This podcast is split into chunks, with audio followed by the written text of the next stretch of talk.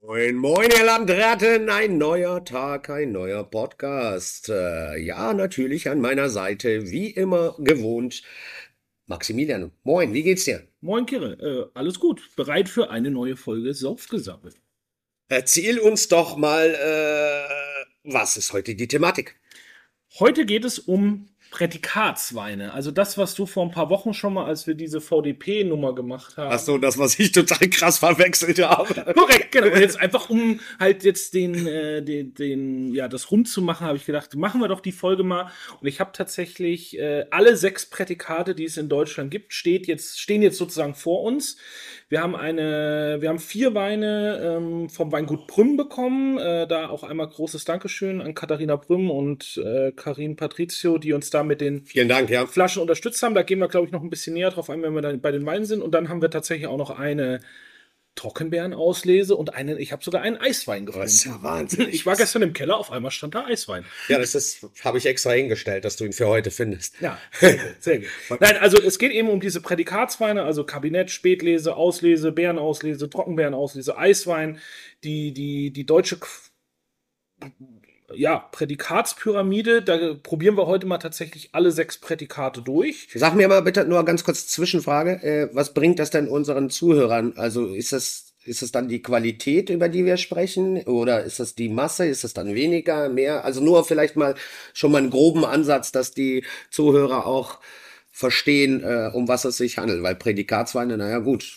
Prädikatsweine klingt ja erstmal nicht schlecht, ne? Klingt, klingt schon mal etwas edler. Ja, genau. Also Prädikatsweine ist das, nach was wir in Deutschland eigentlich äh, die Qualität sortieren. Mhm. Aber man muss da jetzt sagen, es hat weder was mit der Herkunft zu tun, noch mit der ähm, Güte der Trauben. Es hat eigentlich rein mit dem Zuckergehalt äh, oder mit dem sogenannten Mostgewicht zu tun. Also das Mostgewicht ist äh, wird berechnet, wie viel schwerer der Most als ein Liter Wasser ist. Und das wird dann in diesen Grad Öxle. Hast du vielleicht auch Habe ich schon mal gehört, ja. Genau, also wenn jetzt ein Most 1076 Gramm wiegt, dann hat er 76 Grad Öxle. Okay, das heißt, der Zucker, das ist der Zuckeranteil oder, oder Zuckergehalt. Daraus kannst du dann den Zuckergehalt und daraus kannst du dann wiederum den potenziellen Alkoholgehalt ermitteln. Und Okay. äh, mit der Weingesetz-Novelle in den 70er Jahren wurde eben ja das Qualitätsmanagement in Deutschland komplett geändert, weg von der Herkunft hin zur, zum Zucker. Und das ist natürlich auch das, wo der VDP dann eben angesetzt hat, nee, das ist ja der total falsche Weg, weil Zucker hat ja überhaupt nichts mit Qualität zu tun, eher im Gegenteil, äh, bei, bei, bei vielen Weinen, nicht bei dem, was wir jetzt heute vor uns stehen haben. Und hat daraufhin eben seine VDP-Pyramide initiiert oder auch nach dem französischen Vorbild. Ähm, es gibt eigentlich kaum ein Land, wo diese Prädikatspyramide so angewandt wird. Österreich hat das ähnlich, ähm, aber äh, Österreich hat mittlerweile ja auch eine Herkunftsbezeichnung noch, das sind die sogenannten DAC-Weine. Und somit ähm, ist es so ein bisschen verrucht, vielleicht auch diese Prädikatsnummer. Aber es gibt natürlich ähm, Weingüter wie eben das Weingut Cece Brüm oder wie Egon Müller, die natürlich für diese Prädikatsweine, aus denen natürlich auch unsere besten Süßweine gemacht werden, für die man uns auch international kennt und feiert, Also hat das ja doch schon was mit Qualität zu tun. wenn du es qualitativ betreibst. Aber du kannst es auch Das heißt, es geht auch billig. Genau, es geht auch billig. Ähm, Und dann würdest du auch in der Pyramide sein, wenn du selbst, also es geht tatsächlich am Ende des Tages, wenn man es runterspitzen spitzen würde, Runterbricht? runterbrechen würde, danke, geht es rein um Zucker. Genau, genau. Also Okay. na natürlich ähm, gibt es Weingüter wie eben Brüm und ähm, ein paar andere, die eben diese klassische Prädikatspyramide auch wirklich qualitativ auf die Spitze treiben. Aber ähm, vielleicht hilft es dann letztendlich auch mal, äh, wir wollen ja auch immer so ein bisschen so einen Leitfaden für unsere Zuhörer zu Hause geben. Vielleicht hilft es auch wieder im, äh, im Weinladen, am Weinregal, wenn man so ein bisschen mehr durch diesen Begriffswirrwarr wieder ein bisschen Da werden wir aber wahrscheinlich gleich nochmal drauf eingehen. Genau. Vielleicht, vielleicht so, sollten wir mal einen Schluck schon mal zu uns nehmen. Ach, du hast schon wieder trockenen Hals. Äh, Die Kehle ist quasi, was, äh, äh, ganz kurz, äh, JJ Brüm, was haben wir, ich gehe davon aus, dass es Riesling ist. Genau, wir haben 100% Riesling jetzt auf dem Tisch stehen, äh, also deine Lieblingsrebsorte. Toll, ich Ja. freue mich schon sehr. Genau, aber Meine es ist ein, bisschen, ist ein bisschen gereift, also es ist nicht alles so jung. Ähm, wir haben sechs Weine vor uns stehen für euch zu Hause, eben nach der Prädikatspyramide aufsteigend. Wir starten links mit dem Kabinett. Kabinett, ja, äh, cheers. Genau, also die ersten vier Weine sind jetzt alle aus dem Hause äh, J.J. Brüm oder Johann Josef Brüm. Äh, eins meiner absoluten Lieblingsweingüter, vor allen Dingen auch eins der Lieblingsgüter mein, oder eines der Lieblingsgüter Deiner Frau. meiner Frau. Sie Ja. liebt dieses Weingut. Und äh, mittlerweile haben wir unsere Familie so versaut, dass äh, eigentlich das meine ganze Familie diese Weine liebt. Also ich, ich musste jetzt gerade erst wieder zwölf Flaschen zu meiner Mutter schicken, ähm, äh, da wohl auch die Prüm-Vorräte zu neigen. Sehr gut. Ähm, Prüm ist ein Familienbetrieb, ist äh, im, im Jahr 1911 entstanden aus einer Erbteilung. Es gab ein sehr großes Weingut und ähm, früher hat man ja, hat ja jeder dann seinen Anteil bekommen und selten waren sich die Geschwister irgendwie einig und haben dann zusammen So es dann weitergemacht. immer ist am. Genau, und im Jahr 1911 ist eben der äh, ein- Vorfahre gestorben und hat dann, und daraus sind sechs Weingüter entstanden, die krass. auch größtenteils heute noch äh, vorhanden sind. Das Weingut Esserbrüm, das Weingut JJ Brüm ähm, und noch mehr. Unter anderem ist daraus auch das Weingut Dr. Losen entstanden. Ah ja, das wusste ich nicht. Und das wird eben heute in der vierten Generation von Frau Dr. Katharina Prüm geführt, ähm, hat ein bisschen mehr als 20 Hektar und es ist ein Weingut, was eben 100% Riesling erzeugt Hm, keine andere Rebe, keine andere. Rebsorte und 100% Restsüß. Es gibt keine trockenen Weine auf dem Weingut. Okay, ja. Also wir sind mitten in der Mose, wir sind in Wählen beziehungsweise in Krach. Äh, wunder, eine, für mich eine der wunderschönsten Gegenden, die wir weinbautechnisch in der Welt haben. Und alle Weine von Brünn, das sind eben die ersten vier, bis einschließlich der Bärenauslese, kommen aus der Wählener Sonnenuhr und alle sind 2018. Und dann habe ich noch eine Trockenbeerenauslese und einen Eiswein von zwei anderen Weingütern, weil das gibt es bei Brünn nicht jedes Jahr. Hm. Selbst die Bärenauslese gibt es nicht jedes Jahr und da muss man auch sagen, das hätte wahrscheinlich auch etwas das Budget gesprengt. Aber wir sind beim Kabinett. Ja, okay, erzähl doch bitte uns äh, was zu unserem ersten äh, wunderschönen Wein. Kabinett ist in dieser Prädikatstufe immer die leichteste Stufe und ähm, für mich ist es immer der perfekte. Was heißt denn die leichteste Stufe? Also, Also am wenigsten Zucker, am wenigsten Zucker. Es ist der frischeste Wein oft, Mhm. weil, die, weil wir auch immer ein schönes Säurespiel noch mit dabei haben. Und das ist für mich so der, äh, der Wein, wir sagen da in der Weinszene oder in der Sommelier-Szene auch immer gerne, ja, die, die Erwachsenen-Limo. Die Erwachsenen-Limo. Ja, du, kannst, das war einfach so dieses perfekte Spiel aus Säure, Zucker, ähm, Frische. Das ist jetzt 2018, es schmeckt aber so jugendlich einfach. Und Und er hat auch nur 9,5. Du, das kann man ja ziemlich gut sich. Ja, also alkoholtechnisch ähm, wird das heute noch deutlich weniger. Also wir gehen hier runter auf 60 und ähm, 8. Also wir haben heute keine Alkoholbomben, weil der Zucker ist ja nicht komplett vergoren. Der Alkohol entsteht ja in der, in der Gärung durch den, die Umwandlung von Zucker eben in Alkohol. Das machen ja die lieben Hefetierchen.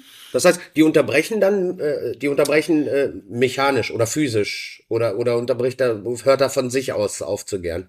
Ähm, die, äh, sowohl als auch kann das passieren. Okay. Also du kannst die Gärung stoppen, indem du zum Beispiel den Tank, der in der Gärung ist, runterkühlst, dann sterben die Hefen ab. Okay. Du kannst äh, stoppen, sowas wie Schwefel reingeben, dann stoppst du in der Regel auch, kannst du auch die Gärung Ja. stoppen.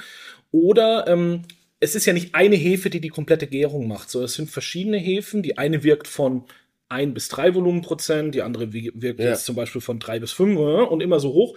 Aber irgendwann sind einfach nicht mehr genügend Hefen da, aber vielleicht noch zu viel Zucker. Ja. Und dann bleibt die Gärung, man sagt dann, die bleibt dann stehen oder die bleibt stecken und dann kommen eben diese restsüßen Weine zustande, wie jetzt eben hier. Ähm, Kabinett ist für mich so der eigentlich der perfekte Sommerwein, der perfekte äh, Terrassenwein, weil er hat eben mit dieser leichten Restsüße, das kannst du einfach saufen wie Wasser. Ja, das sehe ich auch so. Cheers. Sag mal, äh, äh, kriegt man den Wein überhaupt noch für unsere Zuhörer? Können unsere Zuhörer den irgendwo kaufen? Also bei Brüm ist es so, ab Weingut ist, sind die eigentlich mit Erscheinungstag ausverkauft, weil das ähm, Echt, ist es so gefragt? Ja, also gerade im Export, ähm, die haben einen sehr, sehr starken Exportmarkt, weil da muss man einfach sagen, diese Süßweine Mhm. sind in Deutschland oder diese Restsüßweine sind in Deutschland nicht unbedingt populär, aber das ist das, für was uns die Welt kennt. Also das ist, Prüm ist in Asien, in den USA, ist das einer der gesuchtesten Krass. deutschen Winzer, die du wahrscheinlich finden kannst. Das heißt, in Deutschland kriegen wir gar nicht so viel. Also, Also wir Gott sei Dank schon, weil wir einen sehr, sehr guten Draht dorthin haben ähm, und auch Brünn bei uns immer eine wichtige Rolle, auch bei euch im Trüffelschwein ja schon eine wichtige Rolle auf der ja, Weinkarte gespielt ja, hat. hatten wir immer, gerade als, zum, zum, als Begleiter zum, im, Menü, im Wein, Wein, als Weinbegleitung, hat es immer wieder, haben wir wirklich sehr viel auch verkauft, ne? Genau, und es ist auch ein Weingut, was mich eigentlich seit Anfang an begleitet, weil es einfach ein großer Klassiker ist, aber eben auch immer manchmal, Kritiker sagen vielleicht, dass es manchmal etwas barock wirkt, ähm, aber ich finde, es ist äh, einfach unglaublich zeitgemäß und wie du sagst, ein unglaublich schöner Speisenbegleiter. Also man bekommt die Weine, vielleicht nicht unbedingt den Jahrgang bei verschiedenen Online-Händlern, ja. aber es ist, man muss da schon genau gucken. Es gibt die Wählner Sonnenuhr ist die Top-Lage bei denen. Die haben zum Beispiel auch noch die Zeltinger Sonnenuhr oder das Kracher Himmelreich. Das sind so die drei Paradelagen. Und ähm, ja, da sind wir so bei 30, 35 Euro. Ja, obwohl ein bisschen mehr mittlerweile. Wahrscheinlich knacken wir schon die 40 und mittlerweile. Wenn ich einen von diesen Weinen aufmache und sagen wir mal, ich will jetzt nicht die ganze Flasche mehr reinschenken, kann ich den im Kühlschrank mit dem Korken ein paar Tage stehen lassen und weiter trinken? Oder Kannst du machen, wird aber nicht passieren, weil äh, das, einfach das hat einfach so, das hat einfach keinen Schluckwiderstand. Es läuft einfach. So, läuft die Kehle sauber runter. Sag mal, ich hatte irgendwann mal, war ich beim Essen äh, mit meiner Frau und dann stand ein Sommelier und machte der Prümpups. Was ist das? ja, der Prümpups. Mal gucken, äh, ob wir den in einem der Weine haben. Ja, in der Spätlese ist er auf jeden Fall da in der Auslese nicht unbedingt. Im Kabinett war er auch ein bisschen. Brüm hat eine sehr eigene Aromatik. Es weiß keiner genau, wo sie hundertprozentig herkommt. Es ist eine, ja, ähm, es ist in, in anderen Weinbauregionen oder in anderen Weingütern würde man sagen, es ist ein Fehler, weil es ist, hat so, mhm. es ist, erinnert fast an so einen Böxer, also so eine. Was ist ein Böxer? Es ist ein klassischer Weinfehler, der mh, mm, so eine Schwefelverbindung darstellt. Mhm. Und ähm, bei Prüm ist es aber vollkommen akzeptiert und auch gewollt, sage ich mhm. mal. Und ähm, er verschwindet auch. Also wenn du die, die Weine sind ja jetzt auch schon ein paar Minuten im Glas, die hast du meistens so in den ersten Minuten, wenn sie frisch eingeschenkt sind, und dann verschwinden sie aber mit der Zeit. Das heißt, es ist kein Fehler. Nein. In dem Fall. Also äh, Weinbautechnisch gesehen ja, aber hier durchaus ein akzeptierter und äh, vertretbar. So, jetzt habt ihr es auch gehört. Brümpups darf man ruhig äh, so, glaube ich, auch nennen. Ne? So wird's ja auch genannt von euch Sommeliers, soweit ich weiß. Ist, muss nicht unbedingt äh, nicht, nichts Schlechtes heißen. Für mich ist Prüm äh, hat eine der markantesten Eigenaromatiken. Mhm. Also ähm, ich glaube, in vielen Blindproben, äh, und ich hatte es auch schon in Blindproben, erkenne ich Prüm sofort. Fast immer. Also, ja. Weil es ist einfach sehr, sehr markant von der eigenen Stilistik. Und das Spannende ist auch, dass ähm, Brüm die Weine unglaublich jugendlich immer schafft, mhm. äh, in die Flasche zu bringen und das auch zu konservieren in der Flasche. Also wir hatten das mal, äh, mir hat man ein erfahrener Sommelier gesagt, wenn du Brüm in der Blindprobe hast, du musst ihn immer zehn Jahre älter machen, als du denkst, dass es ist. Ach was, echt? Also wenn du, sagen wir mal, dass du denkst, das ist 2014, weil er so erste leichte Reife erscheint, das ist 2,4. dann ist 2,4. Und das heißt also im gleichen, im Umkehrschluss, das bedeutet ja, dass die Weine machen, die extrem lange Korrekt. lagerfähig sind, ja. wo man sich auch ein Kistchen äh, für 10, 15 Jahre hinlegen kann. Ist ja jetzt, das verwendet ihr in der Küche ja auch, um Sachen haltbar zu machen, Zucker. Das ist korrekt. Zucker, Salz, Säure, das ist das, womit genau. wir arbeiten, ja. Und hier haben wir Zucker und Säure. Ja. Also die Dinger sind eigentlich unkaputtbar. Wahnsinn. Also ich glaube, den ältesten Brüm, den ich bis jetzt hatte, war 1959 oder so. Ui. Und das stand schon sehr, sehr gut da. Ja, immer noch. Also wird er dann nicht so zähflüssig, so durch auch. Also natürlich werden die ein bisschen konzentrierter, die werden deutlich dunkler in der Farbe. Also es ist dann eher so in der Farbe, sag ich mal, wie 5 und 6 äh, hier in der Reihenfolge. Aber es ist nicht unbedingt. Ähm, nicht unbedingt schlechter. Gut, dann, äh, wenn nicht unbedingt schlechter, dann fangen wir doch mal mit Nummer zwei an. Das, wo sind wir jetzt? Jetzt sind wir bei der Wählner Sonnenuhr Spätlese. Okay, das heißt, die, das ist die zweite äh, mhm. äh, Stufe. Genau, das ist die zweite Stufe und eigentlich sagt der Name schon, was es ist. Es sind Trauben, die einfach ein bisschen später gelesen werden mhm. und dadurch noch höheres Mostgewicht. Genau, das heißt, wir gehen jetzt, ne, wir haben mit dem Kabi angefangen, im Vergleich zu jetzt der Spätlese. Kabi weniger Zucker und jetzt gehen wir mit dem Zuckergehalt immer weiter. Genau, wir werden jetzt immer süßer von Stufe zu Stufe. Ja. Du kannst theoretisch natürlich diese Weine auch trocken ausbauen. Du kannst auf die Gärung durchlaufen lassen mit Reinzuchthäfen oder mit, wenn's, wenn er es auch von alleine schafft, wenn du die Gärung nicht stoppst. Und dann werden die Weine natürlich trocken. Nur dann wird halt, je mehr Zucker du mal am Anfang hattest, desto mehr Alkohol hast du ja. Also zum Beispiel früher gab es ja den Begriff auch ähm, Spätlese trocken. Mhm Das ist das, was heute die GGs sind. Also ein GG ist eigentlich eine Spätlese. trockenes gebaute Spätlese. Ah ja. Äh, vom, vom Mostgewicht her. Du darfst nur diese Kombination heutzutage nicht mehr benutzen. Spätlese und trocken. Ah ja. Also im VDP ist es zum Beispiel so, du darfst Prädikate nur auf die Flasche schreiben, wenn die Weine süß ausgebaut sind. Okay. Und genau so machen wir es zum Beispiel auch bei uns auf der Weinkarte. Äh, Wir haben das immer mal, kommt das vor, dass Leute sich ein Kabinett bestellen und sich dann wundern, warum der süß ist. Mittlerweile sagen wir es immer einmal dazu, dass Ja. der Wein eben Restsüße hat, weil wir diese Erfahrung machen mussten. Aber wir handhaben das eben bei uns auf der Weinkarte genauso. Wenn ein Prädikat dabei steht, ist er süß. Wenn keins dabei steht, ist er trocken. Ja, aber manchmal muss man, ne? Deswegen machen wir ja auch, auch heute diesen Podcast, damit wir den Leuten das erzählen können und vielleicht, äh, dass sie das auch verstehen. Das doch, also viele behaupten ja, die Idee des Podcasts ist, dass wir uns einmal die Woche betrinken können, aber, äh, aber ich würde sagen, wir wollen ja eigentlich Wissen vermitteln. Ja, wir wollen einfach euch mehr Spaß im Glas äh, aufzeigen und äh, dabei auch noch Wissen vermitteln. Hast du, wenn wir schon beim Thema Wissen vermitteln sind, hast du schon mal was vom Spätlesereiter gehört? Das ist der dann abends durch, durch die Felder reitet oder was? Vielleicht? Und Feierabend einläutet? Mit der Fackel einmal durch die Weinberge. Leute, Feierabend, ihr dürft jetzt trinken. Äh, nee, das- habe ich tatsächlich noch nicht. okay, das ist eine, es gibt sogar eine Statue, den Spätlesereiter, die steht im Hof. Also es ist wirklich ein Reiter. ja, Okay. Ja, da war ich doch gar nicht so verkehrt. das ist, die steht im Hof vom Weingut Schloss Johannesberg im Rheingau ähm, und geht eben auf die Erfindung der Spätlese zurück.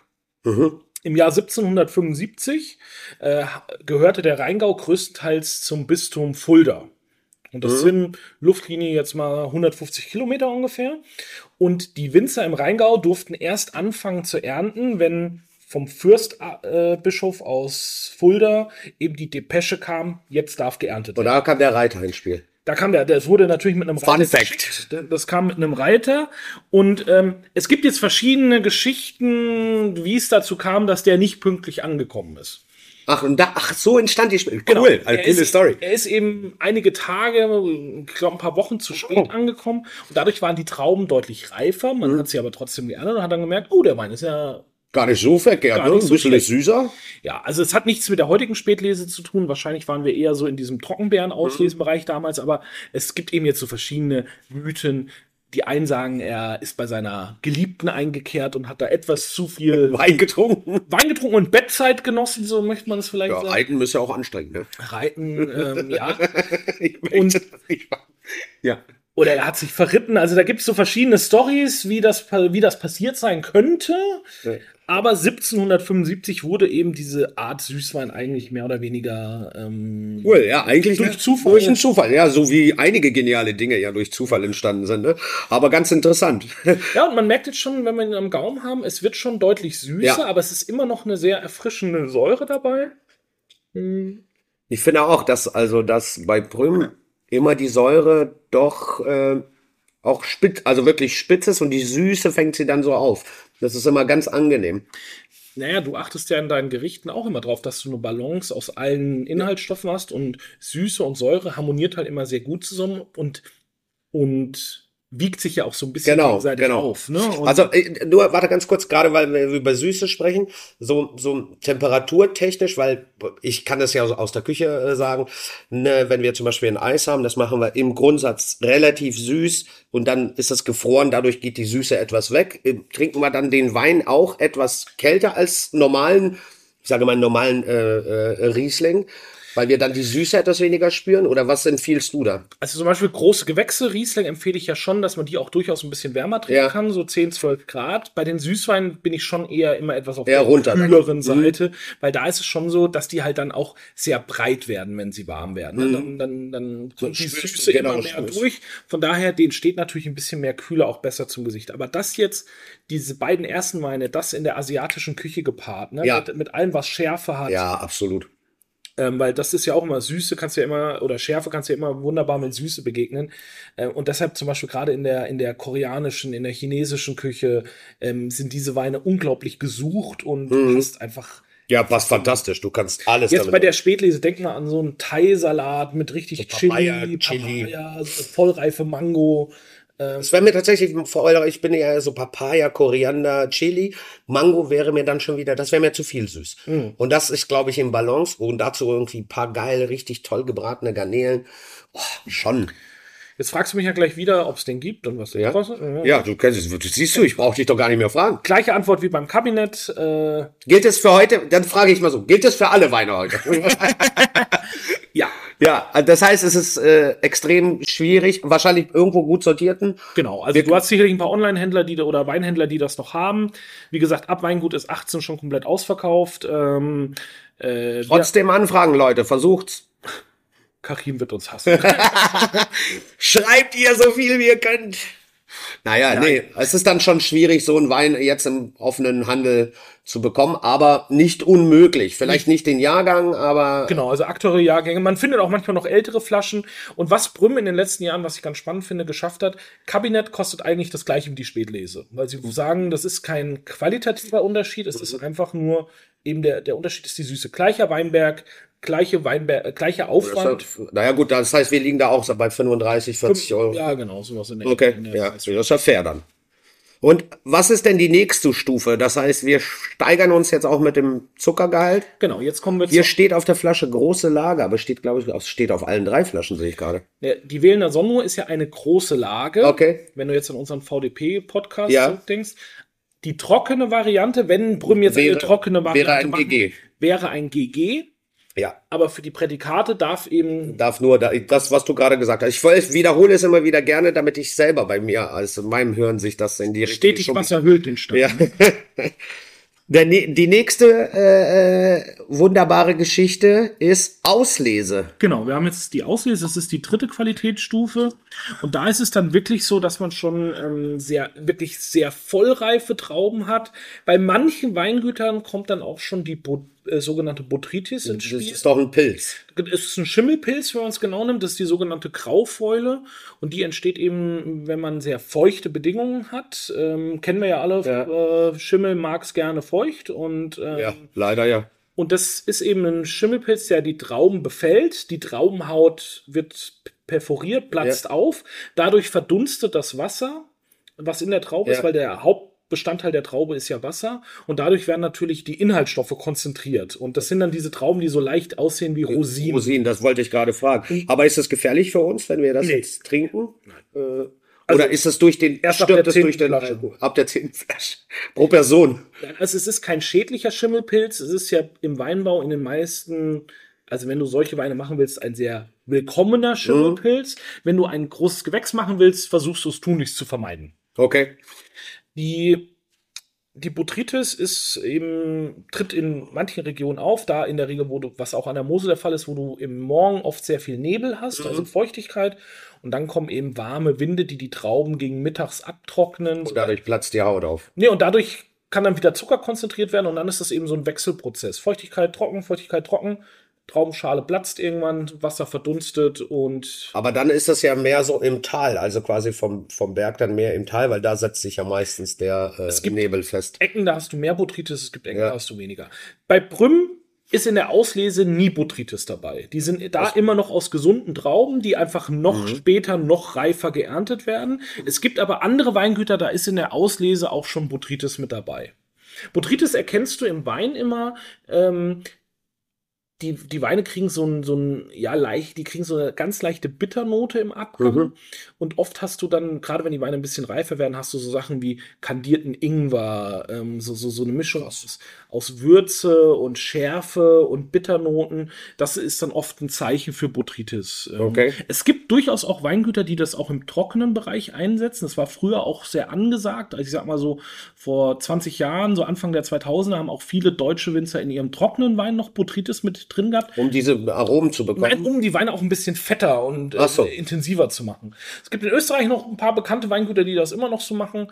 Ähm, ich hatte vor einer Woche mal wieder so einen Wein im Glas und ich mag es nicht mehr. Also im edelsüßen Bereich alles gut, aber Aber im trockenen im Bereich. trockenen Bereich brauche ich das. Weil er, weil der Wein, was passiert denn? Da wird er dann bitter, kriegt er dieses bittere? noch intensiver. noch in- das sind dann oft auch Weine, die so richtig golden sind Ja. und äh, Ja, gut, okay. muss. Es, Es ist ja ist unterm eine- Strich immer eine Geschmackssache. Ne? Das würde ich auch so sagen. Du kannst theoretisch auch noch eine trockene Auslese machen. Ähm, das passiert manchmal in heißen Jahren. Gab es das früher so wie 2003. Da findest du relativ viele trockene Auslesen, weil man hat halt normalerweise trockene Spätlese Mhm. gemacht. Nur in 2003 war es so heiß, dass die Mostgewichte so in die Höhe geschossen Dass du nur noch auslesen dass das kannst. dann halt am Ende eine Auslese war. Okay, das ist äh, heftig. Was äh, weißt du denn, äh, was so Prüm an Flaschen produziert? So gesagt. Ich glaube, das weiß keiner. Aber die kaufen nicht zu. Nein. Die macht alles aus eigenen Trauben. Ähm, Brüm ist ein sehr, sehr großes Geheimnis. Ähm, ich glaube, es gibt keinen Menschen, der nicht auf dem Weingut arbeitet, der dort schon mal im Keller war. Es gibt keinen Mensch, nochmal, verstehe ich nicht. Kein Mensch außerhalb des Weinguts hat je den Weinkeller von Brüm gesehen. Also du, du, hast ja auch schon mal in deinem Leben ein, zwei Weingüter ja. besucht und eigentlich sind die Winzer immer total stolz drauf, den Keller zu zeigen. Ja. Und Brüm zeigt es nicht. Brüm, es war noch kein Mensch im Keller. Es ist ein riesengroßes, es, es ranken sich da wirklich in der Weinwelt auch Mythen drum. Was passiert dort? Gibt es irgendwelche Zaubermittelchen, um Brüm so besonders zu machen? Das weiß keiner, weil es hat nie jemand gesehen. Also es ist. Ähm, das heißt, nur er und seine Familie waren da oben. Genau. Ich weiß nicht, doch, Karin war es sicherlich, ist ja auch schon im Keller. Karin ist mittlerweile ja auch beim Weinblending und ja. so mit dabei. Ähm, aber es ist, der Keller von Brüm ist ein großes Mysterium. Mysterium, ja, äh, interessant. Ja. Vielleicht aber, trinken wir ja so einen Zauberwein jetzt und können hell sehen oder. Oder Obelix. So. oder ja. Die Figur hätten wir ja auch. Die Figur hätten wir heute, ja. ja. Ähm, La ja. Ich finde, Auslesen ist für mich eine der unterschätztesten Kategorien an Wein im, äh, im, im, deutschen Wein. Wenn du eine großartige Auslese hast, gerade wenn es auch ein bisschen reif hat, ist das für mich ein unglaublich vielseitig einsetzbarer Wein. Ich war mal in einem sehr bekannten Restaurant an der Mosel zum Essen äh, mit drei Sternen ausgezeichnet, das Waldhotel Sonora. Mhm. Die haben immer sehr viele auch gereifte Rieslinge im, auf dem Ausschank. Und da hatten wir mal, da hatten wir einen Gang mit, ich kann es nicht mehr genau wiedergeben, äh, mit, mit Rehrücken. Mhm. Und dazu gab es eine 1990er Auslese, also eine sehr gereifte Auslese. Das war eine, jeder ist ja irgendwie beim Rehrücken, irgendwie bei einem schönen, eleganten Rotwein. Ja. Aber so, ein gereifte, so eine gereifte Auslese, das war phänomenal dazu. Und ich habe die Auslese wieder so ein bisschen für mich entdeckt, weil viele denken halt, ja, es ist halt einfach nur süßer. Aber ich finde, es ist schon auch einfach von allem ein bisschen mehr. Es ist ein bisschen konzentriert. Anders, ja. Ähm, ich finde Auslese mittlerweile wieder richtig geil. Das heißt, wir können auch mal, vielleicht auch hier mal ein Experiment starten und mal zu, äh, zum Reh äh, auch mal Reh, eine Auslese machen. Reh hat ja auch immer so ein bisschen was Süßliches im Geschmack, ja. finde ich. Aber was ich mir jetzt hier, wenn wir es noch ein bisschen reifer hätten, sagen wir mal eine Auslese so aus Anfang der 2000er von Prüm, jetzt stell dir davor so ein Rinderfilet Rosini dazu. Du ja. hast die Leberscheibe, du hast ja. diese Perigord-Soße. Ja, ähm, kann ich mir gut vorstellen, tatsächlich. Weil je reif, jetzt sind wir ja sehr jugendlich mit 2018, je reifer das wird, verschwindet natürlich so ein bisschen die Exotik und wir werden immer nussiger, immer, ähm, immer intensiver auch mhm. von den Aromen. Und das ist eine sehr vielseitig einsetzbare Geschichte. Und ähm, Leute, kauft mehr Auslesen. Das ja. macht richtig. Genau, das hätte ich jetzt noch gefragt. Also ich meine, wir sind jetzt natürlich bei Prüm im, würde man schon sagen, High-End-Segment, wenn, wenn ich jetzt vorm Regal stehe im Supermarkt äh, und eine Auslese. Hast du einen Tipp? Kauft sowas nicht im Supermarkt. Also dann lieber doch zum Weinhändler? Weinhändler, kauft namhafte Weingüter. Äh, das Problem im Supermarkt ist, da stehen oft Genossenschaften dahinter und da geht's halt selten um die Qualität, sondern oh, schon immer um, um, die Menge. Um die Menge, ja. Das ist gut, gut zu wissen. Also lieber zum, ab zum Weinhändler mit euch, ne? Eurer Wahl. Oder wenn ihr mal in, in, der Pfalz, an der Moos, in einem Weingut ja. seid, fragt, was die haben. Und ähm, viele trauen sich das gar nicht zu zeigen, weil halt eher nach trockenen Weinen gefragt wird. Ja. Aber es gibt so großartige Süßweine. Deutschland ist immer noch ein grandioses Süßweinland. Gut, früher haben sie es ja übertrieben, ne? Immer diesen, mit diesem halbtrocken und süß oder feinherb. Es war ja alles irgendwie nicht trinkbar. Also zu meiner Lehrzeit vor 20 es ist Jahren. Ist ne? vieles heute noch nicht trinkbar. Äh, aber wenn du halt zum richtigen Weingut gehst, und da versuchen wir euch ja immer so ein paar Tipps an die Hand zu geben, ja. äh, dann kriegt ihr da auch äh, gutes Zeug. Das ist korrekt. Denn gutes Zeug im Glas, ne, das ist gut für die Seele und für den hm, täglichen. Selten gut für den Geldbeutel. Ja, selten gut für den Geld. Ähm, steht auf einem anderen Blatt. Was äh, kommt als nächstes? Was jetzt, für eine Stufe? Jetzt kommt die Bärenauslese. Oh, Bärenauslese, erzähl uns doch mal was dazu. Na, jetzt ist es wirklich schon so, dass der Winzer im Weinberg steht und diese rossinierenden Trauben, es ist ja nie die ganze Traube befallen, sondern mhm. du hast teilweise nur einzelne Trauben. Aber es ist dann auch wieder, Butter, da ist schon Butaris dran. Botrytis. Botrytis, Butaris, Butaris. Butaris ich muss immer, ja, ich muss immer Butter denken. Ohne Witz, Butaris, Botrytis, so ist es. Botrytis oder die Engländer sagen Noble Rot dazu. ähm, Butaris, ist gut, ja. Und bei der Bärenauslese ist jetzt auch bei Brüm schon äh, Botrytis mit dabei. Und Ja. da stehen die dann teilweise so im Weinberg und schneiden die einzelnen Träubchen raus. Und wenn du manchmal so Winzer siehst au- auf Süßweinernte oder Leseleute auf Süßweinernte, dann haben die hinten so einen Bottich, wo die gesunden Trauben reinkommen, Ja. der Hauptanteil. Und dann haben die so kleine Töpfchen an ihrem Gürtel. Und da lesen sie die Auslese, die Bärenauslese, die Ach was, krass. das ist jetzt nicht so, dass das alles unbedingt später reif wird. Du hast einfach unterschiedliche Befallsintensität von Ja. dieser Botrytis und Boah, das ist ja Schweinearbeit. ey. das Schwein. Es ist deshalb kosten diese Weine in der Regel auch deutlich mehr Geld, weil einfach so viel Handarbeit drin steckt. Wahnsinn. Da kannst du auch nichts mit der Maschine machen. Das musst du alles Ja. mit der Hand machen. Ja. Ähm, jetzt hier muss man wirklich ein ganz, ganz großes Dankeschön an die Familie Prüm sagen, weil sie haben uns hier einen Wein äh, zur Verfügung gestellt. Den können unsere Hörer noch nicht kaufen, weil den, der ist noch nicht released. Also das ist eine, Den gibt's noch gar nicht. Also der gibt's schon, aber noch nicht. der Wein ist fertig, der liegt im Keller von Prüm. Wir haben jetzt ein halbes Fläschchen bekommen, ähm, aber der ist noch nicht released, weil sie sagen, der braucht noch ein bisschen Zeit. Es ist jetzt 2018, Bärenauslese aus der Wählener Sonnenuhr. Und Prüm wartet halt immer, bis sie sagen, ja, jetzt ist der Wein perfekt. Zum Beispiel Karin hat mir gesagt, da gibt's auch noch so ein paar Eisweine und Bärenauslesen und Trockenbärenauslesen aus teilweise 10, 15 Jahrgängen alt, die noch nie auf dem Markt waren. Das Wahnsinn. Sie sagen, die Weine brauchen vielleicht einfach noch ein bisschen. Das heißt, die legen oder geben den Wein wirklich ernsthaft erst auf den Markt, wenn die sagen, der ist jetzt trinkbar. Bei solchen Besonderheiten, ja. ja, okay. Und jetzt zum Beispiel diese BA, die gibt's eben noch nicht. Also BA ist die Abkürzung für Bärenauslese. Ähm, aber sie haben uns eben hier dieses Fläschchen zur Verfügung gestellt. Und da muss man sagen, wenn du eine Bärenauslese vom Brümmen heute aus älteren Jahrgängen findest, da bist du dann auch mal ganz schnell im Sehr mittleren bis hohen dreistelligen Bereich. Ähm, Das heißt, hier wären wir bei dem Fläschchen im mittleren äh, also ich habe mal geguckt, ich habe ein paar ältere Jahrgänge gefunden, eine halbe Flasche, so von 350 bis 900 Euro war eigentlich alles Ui, ui, für, für eine 0375er, ne? 375. Das ist der Wahnsinn, ey. Naja, wenn du überlegst, auch das teuerste Weißweinfläschchen der Welt ist eine 0375 Liter Flasche Von welchem Wein? vom Weingut Egon Müller. Äh, eine 2003er Trockenbeerenauslese ist vor ein paar Jahren versteigert worden für über 10.000 Euro die Flasche. Was, genießt man das dann mit der Pipette oder wie macht man das dann? Also ich durfte schon einmal eine Trockenbeerenauslese von Egon Müller probieren, ähm, als wir mal ein Weinevent mit ihm auf dem Söberg gemacht haben. Da hatte er für 30 Leute gab es zwei halbe Flaschen. Da lernst du einschenken. Ja, da lernst du einschränken. Da gehst Aber da hat die Flasche hat halt einen Wert von ungefähr dreieinhalbtausend Euro gehabt, so eine halbe Flasche. Und ich habe das probiert und das war wirklich, ähm, ist es dann so eine Offenbarung? ja, das Ja. war, ich fühlte mich wie, wie, wie, wie so erleuchtet, so wie man das so manchmal aus so Kirchenstories. So Ja, ja. Es war so, jetzt trifft mich gleich der Schlag. Also das Wahnsinn. ist so, das war so klar, das war so präzise, das war so schön vom Geschmack. Ähm, ich, ich, ich habe zu, ich, hab, ich bin zu Herrn Müller dann hingegangen und habe gesagt, Herr Müller, vielen Dank für dieses Erlebnis. Es waren nur ein paar Tropfen, aber Ja. es war großartig. Wahnsinn. Das kann ich mir gar nicht ehrlich gesagt vorstellen. Irgendwie so. Das ist einer der, der, der beeindruckendsten Weine, die ich jemals auf der Zunge hatte. Ne, also kriegt man auch nicht so häufig, weil kostet halt auch Geld. Kostet einfach gut. Aber jetzt haben wir die Bärenauslese, vielleicht stoßen wir mal auf Familie Brüm an. Ja, vielen Dank, Familie Brüm, auch äh, hier auf, aus, den, aus, den, aus den Wassergebieten. Ja, Fühlt sich schön im Mund an.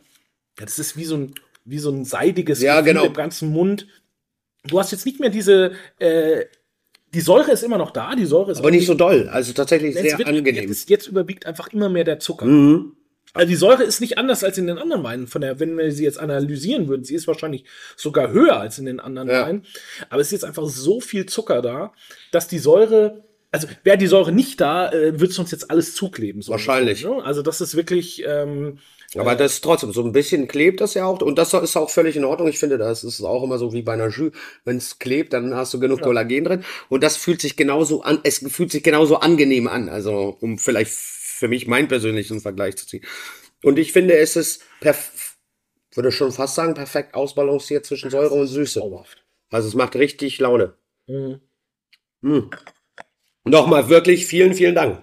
Ein Erlebnis auch. Äh, Und auch das, hier. durch diese Süße ist das ein Wein, der kann ohne Probleme 50 Jahre alt werden.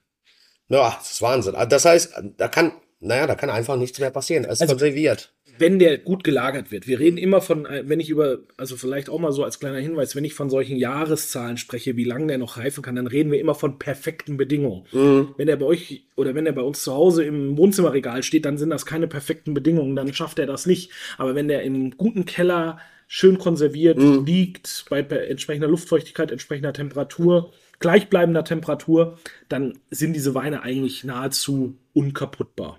Ja, also es gleichbleibende Temperatur wäre was? 11 Grad? Hm, Zum Lagern sagt man eigentlich so 14 bis 15 Grad. Okay. Ähm, zu kalt sollte es auch nicht sein. Also kalt ist, äh, zu kalt wäre besser als zu warm. Zu warm, weil dann natürlich, ja, ja, logisch. Also die perfekte Bedingung ist eigentlich so äh, 14, 15 Grad. Ähm, auch nicht zu hell, also das ist auch ganz wichtig. Weine werden durch Licht geschädigt, deshalb Weine aus klaren Flaschen sind immer deutlich Anfälliger. instabiler als äh, Ich hatte irgendwo gelesen, dass die braune Flasche die perfekte Flasche ist, äh, weil sie auch in der Medizin äh, zum Medikamenten oder ne, Medikamentenlagerung verwendet wird, dass da das Licht, äh, quasi die UV-Strahlung, äh, ja, Also braun überwiegt am Markt äh, bei, den, bei den Flaschenfarben, aber zum Beispiel an der Mosel hast du eben traditionell dieses Grün, das ist das sogenannte Moselgrün. Und das hat, ähm, ich krieg- krieg's nicht mehr ganz zusammen, das hat mit den verschiedenen Glashütten zusammen, die traditionell früher für die Region produziert haben. Ähm, so, so ein bisschen hat es auch historische Gründe, aber ähm, mittlerweile setzt sich das Braun immer mehr durch. ja, vielleicht auch äh, wirklich, weil es die UV-Strahlung nicht so durchlässt. Das kann durchaus sein. So, So, wir hatten das war jetzt, Beerenauslese. Genau, jetzt schließen wir auch mit dem Weingut Brüm ab, weil, wie gesagt, das Weingut Brüm hat auch in 2018 keine TBA und keinen Eiswein gemacht. In Ja. anderen Jahrgängen haben sie das. Äh, Ja. Teilweise auch nicht. Das sind eben auch Weine, die treten nicht jedes Jahr auf, weil du halt die klimatischen Bedingungen dafür auch brauchst. Ähm, deshalb habe ich jetzt zu anderen Weingütern gegriffen, die wir noch im Keller hatten tatsächlich. Wir haben jetzt als nächstes, vielleicht hüpfen wir mal zu Glas 6. Okay, warum? Äh, Warum weil, überspringen wir das jetzt? weil Glas 5 noch süßer ist als Glas 6. Ja, dann ist das eine ziemlich gute Idee. Es ist so, der, wenn du diese Aufzählung der Prädikate siehst, dann kommt der Eiswein meistens als letztes, weil er als letztes gelesen wird, aber von der Süße ist ein Eiswein eher wie eine Bärenauslese zu sehen. Jetzt haben wir ein Warte, Eiswein. irgendwas. Ja, ein Stück Kronken wahrscheinlich. Habe ich zu weit durchgestochen. Und da ist noch mehr von. Naja, ist ja nicht schlimm. Tut ja nicht weh. Ist ja nur Nee. ein bisschen Kronken. Ist ja, Wir haben jetzt äh, einen Wein, äh, der ist, glaube ich, auch noch von euch aus dem Trüffelschwein. Der ist mit hier rüber gewandert, als ihr das geschlossen habt. Aloysiushof 2004, Maikammer Mandelhöhe Riesling Eiswein. ja, Der große Unterschied ist jetzt, auch zum Beispiel zur Trockenbeerenauslese, ähm, dass der Eiswein aus gesunden Trauben gemacht wird. Also da, da beim Eiswein darf keine Botrytis dran sein. Mhm. Du musst aber halt lang genug warten, weil es muss mindestens fünf Stunden kälter als minus sieben Grad sein. Die Trauben müssen am Stock gefroren sein und das Wichtigste ist, sie müssen eben auch gefroren verarbeitet werden. Sie müssen gefroren, gepresst werden. Das muss alles ganz, ganz schnell gehen. Drum, wenn Eisweinlese ansteht, muss auch das ganze Weingut mit ran. Da muss auch die Oma mit in Weinberg, die, die ganzen Büroleute bei den großen Weingütern, weil es muss einfach schnell geerntet werden, schnell in die Presse und dann mit ganz, ganz wenig Druck, sodass eben der gefrorene Wasserkern in der Traube bleibt. bleibt und Und sozusagen eigentlich nur äh, das die Essenz der Traube. Herr Kinfeld, Sie sind ein Künstler. Ja, ich sag's dir, du. Ich finde gerade ganz viel Geschmack hier an dem Zeug. Ja, und du hast eben hier nicht diese Bitternoten, die man von der Botrytis kennt. Du hast einen ganz klaren Geschmack. Und das ist eben das, was Eiswein auszeichnet. Eiswein ist immer klar und laut und strahlend und hat eben nie so diese nussigen Bitternoten, die man bei, die wir zum Beispiel gleich bei der Trockenbeerenauslese haben werden. Und da gehört sie aber hin. Wo, wo, wo kommt denn, entschuldige, also für, nur für die Zuhörer, die äh, Glas Nummer 6, der äh, Eiswein, sehr, sehr dunkle Farbe. Wirklich, also Das, erinnert ist, schon das so. ist eine Alterserscheinung jetzt. Ach, das ist jetzt eine Genau, Alterserscheinung. weil wir sind bei 2004, der hat schon eine, eine, eine ordentliche Reife hinter sich. Ähm, wenn, 20 der, Jahre, ne? wenn der jünger wäre, dann wäre der deutlich heller. Okay, das heißt, äh, das kommt nur rein durchs Alter, nicht durch die Traube oder. Genau, weil die Trauben sind eben kerngesund. Das ist wirklich das, was für einen Eiswein wichtig ist. Ähm, Äh. es ist eben, ähm, ja, zum Beispiel kannst du ja auch Eiswein auch erst im Januar ernten. Ne? Also du musst, es ist schon auch immer Risiko, Eiswein zu machen, weil du kannst jetzt nicht einfach entscheiden, ich mache jetzt einen Eiswein, sondern du musst die Flächen anmelden, aus denen du Eiswein machen willst. Oh. Dann musst du an dem Tag, wo du Eiswein machen willst, musst du anrufen beim äh, Landwirtschaftsministerium, musst sagen, ich ernte jetzt Eiswein, dann kommt jemand und kontrolliert das, damit die Trauben halt kalt genug sind. Ja. Also das ist mit sehr, sehr viel auch bürokratischem Aufwand verbunden und von daher verzichten viele Weingüter mittlerweile auf Eiswein, weil sie auch sagen, ich habe gar nicht mehr die Lagen, wo es so kalt wird. Ja.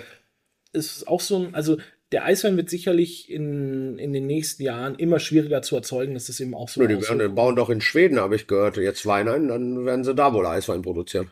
Ja. Es gibt ja auch noch ein anderes sehr bekanntes Eisweinland und zwar ist das Kanada. Also Kanada ist mittlerweile Ja. der größte Eisweinproduzent der Welt.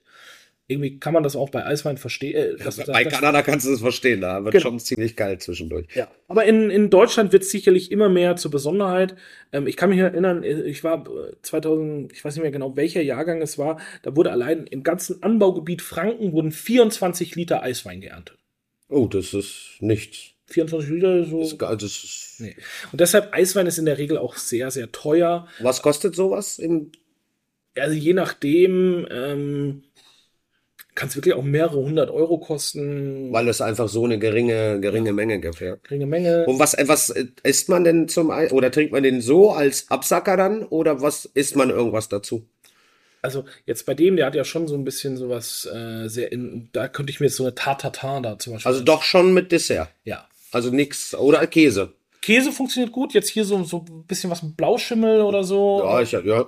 das kann. Alles, was gereift Aber ich ist. finde, ein Eiswein steht eigentlich fast für sich. Den kannst du eigentlich auch so trinken. So als, als Di- Digestiv. Als Digestiv, ja genau, so hatte ich es auch gemeint. Was haben wir denn der dann? Jetzt gehen wir von sechs wieder zu fünf zurück. Was haben wir denn in der fünf, im fünften Glas? In der 5 sind wir bei der Trockenbeerenauslese. So wirklich die rosiniertesten Trauben, die du finden kannst. Ähm, tritt, tritt auch nicht jedes Jahr auf. Ganz viel Botrytis. Also eine Trockenbeerenauslese kannst du ohne Botrytis nicht erzeugen. Das gibt's einfach nicht. Wa- Warum? Also Moment, trocken Beeren auslesen, also trocken. Ähm, Äh, Richtig müsste man sagen, getrocknete Beeren aus. ah, okay, siehst du, weil Trockenbeeren auslese und ist trotzdem süß. Ja, es stimmt, ist wieder ein Begriffswirrwarr. Ja, ja. Nee, es ist eine getrocknete Beerenauslese. das heißt, getrocknete Beeren kommen in diese, in diese Flasche. das Also, sind wirklich, das sind schon Rosinen eigentlich, Okay. wenn die in Weingläser kommen. Und dann fängst du an, die zu pressen. Und jetzt kannst du dir vorstellen, bei einer Rosine musst du lange pressen und musst viele haben, dass du musst dann ein viele Rosinen haben, bis du ein bisschen Saft kriegst. Die Trockenbeerenauslese kommt jetzt von einem Weingut, was wir auch schon das ein oder andere Mal hier im Podcast zu Gast hatten und wo wir auch schon den Winzer hier im Podcast zu Gast hatten. Wir sind beim Weingut Spieß in Rheinhessen. Mhm. Und, das, und das ist jetzt 2011 Bechtheimer Heiligkreuz Riesling Trockenbeerenauslese. Das ist, was hat Johannes gesagt, der süßeste Wein, den er je erzeugt hat. Dieser Wein hat über 350 Gramm Restzucker Auf einen Liter. auf einen Liter. Alter Schlappen, ey. Also Dann sollte ich da mal nicht so viel von trinken, sonst werde ich hyperaktiv. wirst du noch zum Zappel finden. Ja, herrlich, ey. Aber das ist jetzt eben, Johannes sagt auch, du kannst an den Wein eigentlich keinen Preistag dran machen. Die haben den nie wirklich verkauft. Er hat uns die Flaschen für den Winzerabend, den wir hier Ja. gemacht, das ist jetzt die letzte Flasche, die wir noch haben, mitgebracht. Und ähm, sie haben das nie wirklich im Verkauf gehabt, weil sie sagen, du kannst da eigentlich kein Preisschild dran machen. Da steckt so viel Arbeit drin. Eigentlich sollte man sich einfach zurücklegen und irgendwann mit besonderen Leuten trinken. Genau, so wie heute. So wie heute, perfekt. Ja, also ich finde, Ah, das ist so schön. Also ich finde, das hat schon echt richtig viel Zucker, also richtig süß. Du siehst es ja auch im Glas, wenn du das schwenkst. Das hat ja schon so eine Ölkonsistenz. fast, ne? Also muss man es ehrlich einfach so viel Zucker. Ähm, Süßwein spielt jetzt bei Schließ nicht die ganz große Rolle. Sie sagen, wenn es passiert, passiert Und in 2011 sagt er aber einfach das perfekte Süßwein. Ja, da haben sie relativ viel gemacht. Mhm. Ähm, sie haben jetzt schon länger keinen mehr gemacht, weil sie sagen auch, unser Fokus liegt ganz klar auf den trockenen Weinen und Mhm. Wir lassen dann eigentlich auch nichts hängen, sondern wir versuchen einfach die Trauben gesund zu ernten und Ja. was faul ist, wird eigentlich heutzutage bei denen eigentlich auf den Boden geschnitten. Also muss man sagen, schmeckt sehr gut. Aber bist du nach süß. einem Glas satt? Da bist du, genau, ich bin da schon nach einem Schluck satt, weil mir ist es dann schon doch zu süß. Ich bin äh, tatsächlich bei äh, Nummer 6 und äh, bei den äh, Prüms, die mir sehr gut geschmeckt haben, das, das ist das Spießchen, tut mir leid, wenn ich das sage, aber mir ist das zu fett, zu viel. Zu viel Zucker. Das muss man, das, es gibt bestimmt Liebhaber dafür, aber äh, Ja, und da trinkst du ja auch, also ich glaube, kein Mensch trinkt davon so eine Flasche. Nee, das ist, glaube ich, auch völlig unmöglich. Also bestimmt doch möglich schon, aber danach kleben, kleben dir die Pobacken zusammen. Wie war das früher, wenn du Kaugummi runterschluckst, ne? Dann äh, klebt alles zusammen. genau. Das Hat. Mama früher immer gesagt, hat, du darfst kein Kaugummi runterschlucken, sonst klebt dein Poppes zusammen. Aber das, weißt du, was ich mir jetzt gerade mit dem Süßwein vorstelle? So eine richtig geile Nocke Vanilleeis und dann diesen Süßwein da drüber gekippt. Weißt du, was ich mir dabei, da würde ich eher eine riesengroße Scheibe äh, äh, Leber. Eine Scheibe Leber von unserem Parfait und das dazu. Andeutung verstanden. Äh, Was kannst du unseren äh, Zuhörern auf den Weg geben bezüglich unserer wunderbaren Pyramide, die du hervorragend erklärt hast? Achtet bei der Pyramide, wenn ihr es mal ausprobieren wollt, wirklich, dass ihr zu einem namhaften Weingut geht, kauft die Prädikate bei dem Winzer eures Vertrauens, macht da im Supermarkt einen Bogen drum. Ähm, Ja, vielleicht nicht in jedem. Es gibt ja auch sehr, sehr gut sortierte Das Supermärkte stimmt, inzwischen, das muss man ja auch sagen.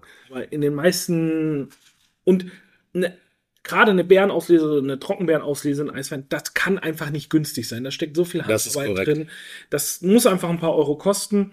Ähm, probiert's aus. Also bis zur Auslese hin geil in der asiatischen Küche einsetzbar. Wenn ihr irgendwas mal zu Hause mit Schärfe oder so habt, probiert das aus. Es ist unglaublich vielseitig und Kabinett trinkt ihr einfach so. Ja. Gut gekühlt ins Glas. Mehr Spaß im Glas, liebe Freunde. Vielen Dank, Max. Tolle Folge, hat Spaß gemacht und dann äh, hören wir uns nächste Woche wieder. Ihr da draußen, liked uns, lasst Schreibt uns uns. Kommentare da ähm, und dann äh, hören wir uns nächste Woche wieder. Lasst euch gut gehen. Tschüss.